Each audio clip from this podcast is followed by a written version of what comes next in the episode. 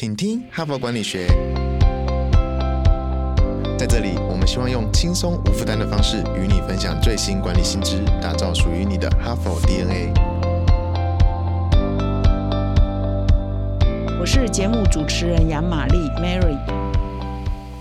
各位听众，大家好，今天又是星期一，我们要开始新一周的单元。那么这一周呢，我特别挑选了一个主题哦，可能谈到很多呃听众心中的痛哦，就是提案哈。那么很多行业呢，为了要争取业务呢，都要先经过一个很残酷的提案过程啊，就是去比稿啊。比如说广告公司啊，常常有客户啊，大客户就要求说，我今年有一千万预算，有多少预算啊？那各家广告公司来提案，所以广告公司的员工呢就很累哦，要准备提案的脚本啊、稿子啊，甚至影片啊、PowerPoint 啊，然后搞得人仰马翻去提案。那结果提案的结果呢，没有拿到，是别家公司拿到哈，所以提案。那成功率呢，并不是那么的高。那我们媒体业也是一样啦。那常常有客户说，我有广宣的预算，邀请各媒体。那后来公关公司啊，很多其他的公司也都会去参与比稿。金额越高呢，比稿单位可能也会越多哈。那么很多建筑啊、营造业也是啊，业主呢有一个案子要开发啊，建筑师呢就要去比稿哈。所以很多行业为了要拿到业绩呢，都要先经过一个比赛的过程哈。以前我们说当学生要考试啊，你。学生毕业以后到业界呢，就常常要去跟人家竞争啊，要去跟人家比稿，要去用提案的方式拿到他的业绩。那么很多这个知名的建筑师啊，其实也常常在写文章说：“哎，我虽然这个看起来世界有名，可是呢，我也常常提案失败。”哈，我记得以前这个安藤忠雄，我看他的书啊，他有提到说，他十次可能只有一次会得标哈，所以他也常常从失败中学习啊哈。但是提案啊，或者是比稿，真的是一个很大的。这个磨练啊，蛮辛苦的过程，到最后呢，没有得标哈，没有得到这个提案成功的话，大家还要调试心情一下哈，觉得啊，有一点失落嘛哈，总是准备的这么的认真，这么的用力，到最后如果没有得标呢，难免失落一下哈。所以呢，怎么样提高我们提案的成功率啊？怎么样做完美的提案呢？就变成一个蛮重要的一个可以学习的一个主题啊。所以这一周呢，我就从哈佛商业评论上选了好几篇。文章都在谈如何提高你的提案胜率哈，怎么样做出完美的提案的相关的主题来跟各位分享。那么今天呢，我先请出了一个两千多年前的哲学家亚里士多德哈，哈佛商业评论上刊登的呃学者研究亚里士多德的提案术哦，从两千多年前的说服艺术一直到今天呢，还是非常的管用哈。所以我今天呢，先分享了第一篇文章，流传两千年的说服。服艺术，嘿，就过来就过来，你是否有这些烦恼呢？教育训练总是成效不彰，线上学习平台使用率开高走低，录播课程无法满足实际需求。现在这些问题，HBR 帮你通通解决。哈佛商业评论企业学习方案，我们采用数位与实体的混成式训练。集结百年来全球千位大师的知识精华，打造每天十到十五分钟的零碎式学习，以工作者为中心的企业读书会，大大提升同仁们的学习效率。赶快点击说明栏链接，交给我们，一起让知识落地，成为企业人才的能力与及战力。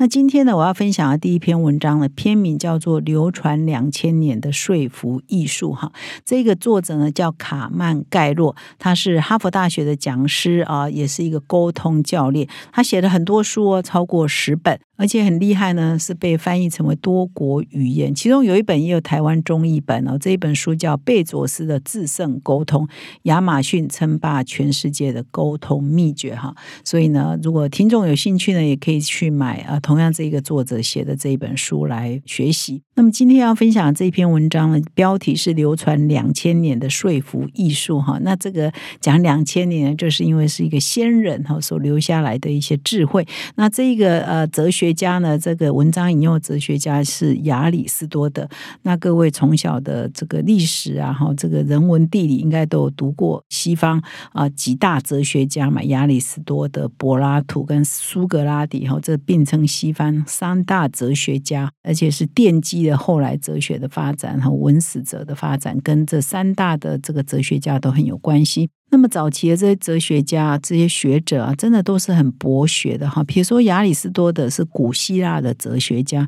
他是柏拉图的学生，是亚历山大大帝的老师哦。那所以呢，这个是真的还蛮有地位的。那他横跨的领域也很广，就他们研究领域就不会像现在分科分得很细。我只研究生物学，我只研究经济学，我只研究诗歌，我只研究音乐哈。我看这个古代的这些思想家、哲学家什么。什么都研究哈，物理学啊、生物学啊、形上学、诗歌、音乐哈、文史哲什么，他都研究逻辑学啊、伦理学。我看他，我上 wiki 去查他的各种背景哈，就是研究领域真的是很多，而且著作也是非常的多。那么今天的这篇作者呢，文章的作者引用的亚里士多的出处呢，是他其中有一本书叫《修辞学》哈，修呢就是修养那个修哈，怎么样修我们呃修改修养。词呢是词汇啊，我们用什么语词的那个词哈，所以修辞学基本上就是教你如何掌握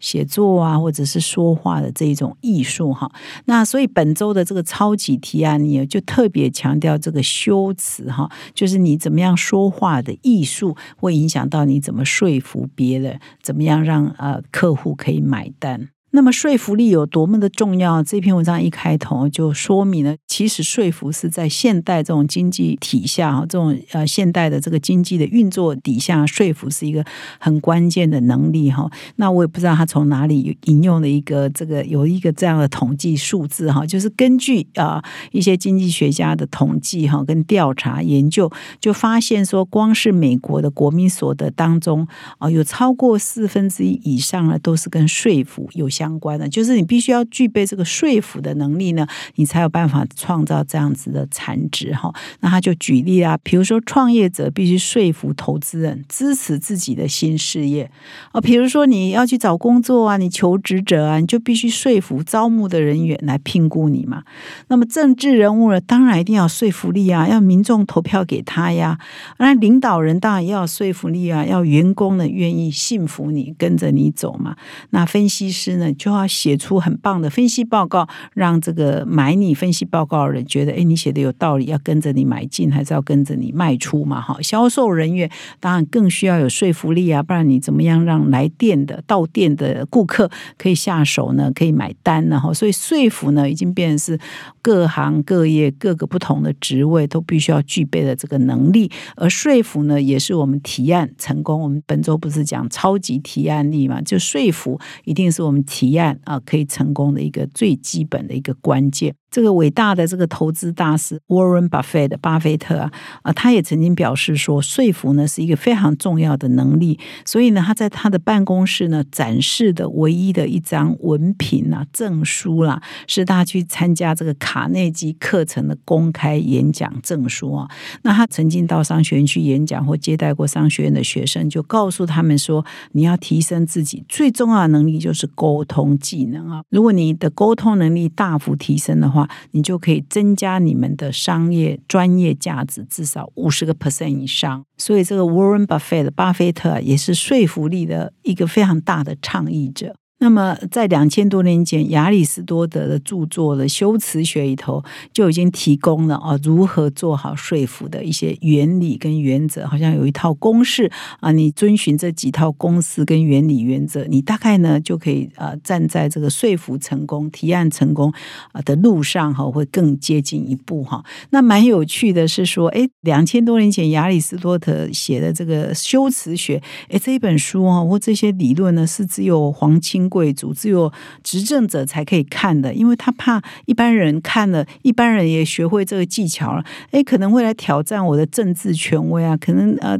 挑战我的统治权威啊。诶，所以这一本书呃，或者是理论，不是一般人可以轻易接触到的。所以，我们今天呢，都是要享受帝王级的待遇呢。我们来了解一下这个亚里士多的两千多年前只有哦皇家贵族才可以看的理论，到底在写什么哈？那么，在这一篇文章就整理了亚里士多的最重要的五种修辞工具哈，所以这里呢，我就一二三四五来跟各位听众做分享。有五大修辞最重要的工具，是我们用来呢啊，可以达到说服更高的效果，提升我们的提案能力啊。那么第一个呢，就是你要掌握的要点，就是你要掌握我们这个提案者，就是我是提案者，我是要去。Present 我的想法给别人的人，我要掌握我的价值理念跟我的角色特性，就是你个人的信誉跟你个人的价值理念呢，也是会影响提案非常关键的。所以我们要去提案的，可能就是啊，我提一个 project，我要打算怎么怎么做，但是这提案的这一个人。哦，你给人家的印象，你过去累积的信誉，以及你代表的这个信仰跟价值呢？虽然可能跟你的提案本身没有直接相关，可是这些呢都是关键哈。所以我们平常要好好做人，好好做事哦。我们台语说“老瓜红探听”，就是类似这样的意思，就是你要有有好的声誉嘛。人家讲到你这个名字，讲到你这一家公司一样的公司跟个人都是一样，人家就觉得哎竖起大拇指，这个人好，这家公司好啊。这个呢也会影响。讲我们提案的前提。那如果说你来自一个比较不怎么样的公司，或你个人过去比较没有累积什么样的 reputation 跟声誉，甚至是差的声誉，那你有可能提案的一开始出发也就输给别人了哈。所以这个就强调我们在讲 ESG 啊，讲诚信啊，都是跟这个很相关的哈。所以第一个原则就是要掌握你的价值理念跟你的角色、你的信誉啊啊。所以呢，亚里士多德两千多年前就提醒了，我们现在不是在推动企业。都强调诚信嘛，强调 ESG 嘛。可是亚里士多德在两千多年前他就讲了这个重要的概念。他说，如果说话的人言行不一啊，啊，说一套做一套，就会失去信誉。那你无论讲的多么的高调啊，讲我要诚信，我要干嘛？就是我们常会碰到一些人哦，很会唱高调嘛，说我要做这个，我要做那个，我要为人类，我要为社会。事实上，根本人家。你讲你的，讲的口沫横飞，因为你平常的信誉就是很差，别人也不会相信你嘛。所以你的信誉呢，就会跟你的说服力息息相关。那你信誉不好，你就削弱你自己的论点。你讲的再会说，你说的再好听，别人呢也都不一定会 buy in 啊，不一定会吸收。那他这边呢就举了一个例子哦，就是啊有一个很有名的人权律师哦，我不知道各位听众知不知道，他叫布莱恩·史蒂文森的 Brian Stevenson。那么他是有一些演讲呢，也在 TED 上相当受欢迎。那他有一场呢，就在谈说他投入的改革刑事司法体系的过程，他为什么会那么在乎那些东西？那他一开始介绍他自己，他不是介绍他自己，我是什么学校毕业的，我有什么学位，我得过什么荣誉，他都不是讲这个，而是他一开始呢就表示说，我今天来做这个演讲，我今天来推动这个刑事司法的改革，是因为我大部分。的时间都在监狱里，在牢房里跟死囚牢里，因为他以前就是呃被迫害嘛，哈，所以他大部分的时间呢，也都用在低收入社区啊，投入低收入社区的专案改革改善的一些专案，所以呢，他大部分的时间也都是在一些充满绝望的地方啊，在那边进进出出的哈，所以他用这些呢来博得听众对他的幸福嘛，因为你一辈子呢几乎都在反抗权威，一辈子呢都在帮助弱势嘛，而不是。是强调说，哦，我曾经呃有多光鲜亮丽的成就跟学位嘛？他这样子说话的过程呢，事实上就大大提升他的这个说服的能力，因为他强调是他价值理念，他强调是他角色定位哈，而不是让人家觉得他心口不一、言行不一，所以他就会增加他的说服力。那么第一个重点你掌握好了哈，所以各位听众一定要记得，平常就要累积你的专业。或许你不是大众知名人物，但是你在个行业内的信誉哈，一定是很关键的，跟你未来可不可以做一个很成功的，可以提案成功，可以说服别人，有影响力啊，是很关键。那一旦你掌握了这个第二步呢，你去提案呢啊，或者你要说服别人，一定要逻辑性啊哈，要诉诸理性。尤其我们如果去提案，常常就是面对客户嘛，哈，商业类的提案。哦，我们这一周讲的比较是属于跟商业类提案有关。你的私生活，你要跟太太提案去那里旅行哦，不在我们本周讨论的范围。我们谈论的比较是属于企业内、商业内的提案。所以我们要去提案，就要得到这个 project，要得到这个案子呢，我们就要对客户强调是理性的诉求。所以啊，人家已经信服你这个人，信服你这个公司啊，哈，你平常也不太做坏事。接下来你要告诉他，我做的这个案子，我帮你提的这个案子，可以帮你省多少钱也好，可以帮你创造多少效益。那为什么可以有这样的效果？你都要诉诸理性哈。而且呢，要善用一些数据啦、证据啦、过去的事实啦等等，来辅佐你的理性，让人家觉得说，嗯，你讲的有道理。哎，我如果请你帮我这样做，我可以达到什么效果？这都是很理性的讨论哈。所以第二个呢，要兼顾理性。不过马上啊，他来到第三个重点，就是要诉诸情绪啊跟感情了哈，所以根据这个亚里士多德的说法，就是你如果没有感情，你就不可能说服人哈。人呢都是喜欢听故事的哈，所以他这篇文章的作者也做了一件很了不起的事情哦，就是本篇哈佛这篇文章的作者，他分析了有史以来最受欢迎的五百场 TED 的演讲哈，我们网络上都可以听到 TED 嘛，最受欢迎的五百场，他发现说这五百场里头讲故事的时间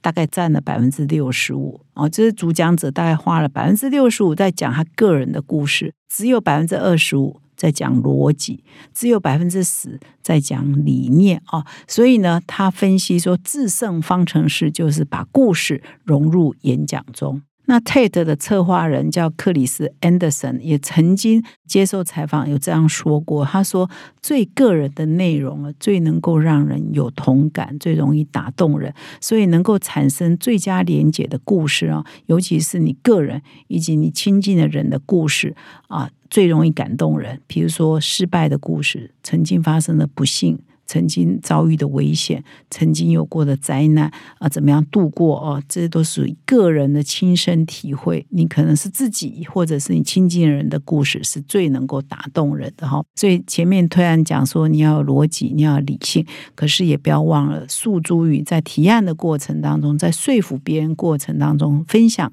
你身边或者是你自己的小故事哈，身边的故事也是可以大大提升你的说服跟提案的能力。好，刚刚已经讲了三个重点了，那么第四个重点呢？哇，这跟写作也很有关，就善用隐喻啊，或者是比喻啊，你可以用一些浅显易懂的例子啊，一些说明呢，就让人家了解一个很复杂概念，这是最高超的哈。这边呢又再度引用 Warren Buffett 的巴菲特的例子啊，就很多人都很很喜欢。问巴菲特，哎，你选择这个股票投资的概念是什么？哈，你可以讲的很复杂嘛？你可以用一本书、两本书都写不完嘛？以巴菲特的这个经验哈，那他就有一句话也是常常被引用，就是说，哎，这个我都是在寻找有护城河保护的经济城堡哈。那在护城河保护内的产业呢，就很难有竞争对手进去嘛？哈，所以他这个护城河概念，哎，就是一个隐喻嘛，就是哎，那你要去找投资的对象。你要去研究他们护城河啊？那所谓的护城河，就是说很少竞争对手可以进得来的嘛，因为它的门槛已经很高了嘛，哈。所以它护城河呢是另外一件事情，我们都会用在军事啊，用在帝王啊，用在城市治理啊。可是他把它用到这个跟股票投资有关哈，所以这就是一个隐喻了哈。那他这个巴菲特还曾经啊，在这个二零一七年的这个年度股东大会啊，大家不是知道吗？在约克下的这个年度股东大会呢，都吸引哦全世世界不要说只有美国，全世界很多小股东啊都会去出席那因为要见到巴菲特爷爷嘛，听他讲讲话嘛，哈。那么在二零一七年的股东大会，他的演讲他就提出来说，这个美国的这个健康照护的支出啊的成长啊，就好像是美国经济的绦虫哦，绦虫意思是说是人体内的寄生虫，它会吸收人体的养分，然后让人人体呢变得衰败哈。所以它这个绦虫的比喻呢，哎。就就也是广为流传啊，说美国的这健保支出是美国经济一个很大掏虫，会让美国呢被掏空哦。所以呢，他就是善用隐喻，所以你要讲的一个很复杂概念啊，你就用一个掏虫，哎，就表示了一切嘛。所以这个如果啊，我们在演讲的时候，我们在说服的时候，我们在提案的时候，可以善用隐喻的话，那非常的简单，又可以有图像化。啊，又可以传达很复杂的信念，哇，那真的是沟通的高手哈，这个不容易做到哈，也在这里跟各位分享。那么第五个重点就是简洁了哈，我们现在都强调简洁，可是亚里士多德两千年前他就这样说了，他发现说人类可以吸收这个资讯的这个脑容量啊，其实相当的有限，所以在说服方面呢少。哦，就是多哈，在很久以前他就这样说过了哈。所以有一个文化学者哈，叫伊迪斯啊霍尔，他也曾经在研究亚里士多德的这个修辞学哈。他在写过一本书叫《亚里士多德之道》，那他在这一本书里头也写到这一点，他就说。根据亚里士多德，这少就是多哈，以及说人的大脑可以吸收容量，事实上是有限的啊。所以呢，这个演讲的开场白呢是最重要的，因为呢，你假设半小时的演讲，一小时的演讲，人的注意力最高的时候就是你开场的时候，之后呢就会往下掉，所以开场是最重要，然后不要讲太久。所以第五个重点呢是简洁哈，所以这也提醒我这一集要结束了哈，不要继续讲下去，少就是多哈。不过我还是啊提醒各位听众，这五个重点，不然你听到现在我们 lost 掉了，现在忘记前面了哈。第一个你要你的价值信念，你要诚信有 reputation；第二个就是你要逻辑；第三你要感性，要情绪；第四呢要隐喻；第五呢就是简洁哈。这个我们从两千多年前亚里士多德这个老哲学家给我们的一些智慧的的。这个传承一直到现在，我想还会一直继续的传下去哈。我们呢也是可以跟古人学习的。感谢你的收听，我们明天再相会。现在就注册 HBR 数位版会员，每月三篇文章免费阅读，与世界一流管理接轨，阅读更多管理大师的精彩观点。现在就开始。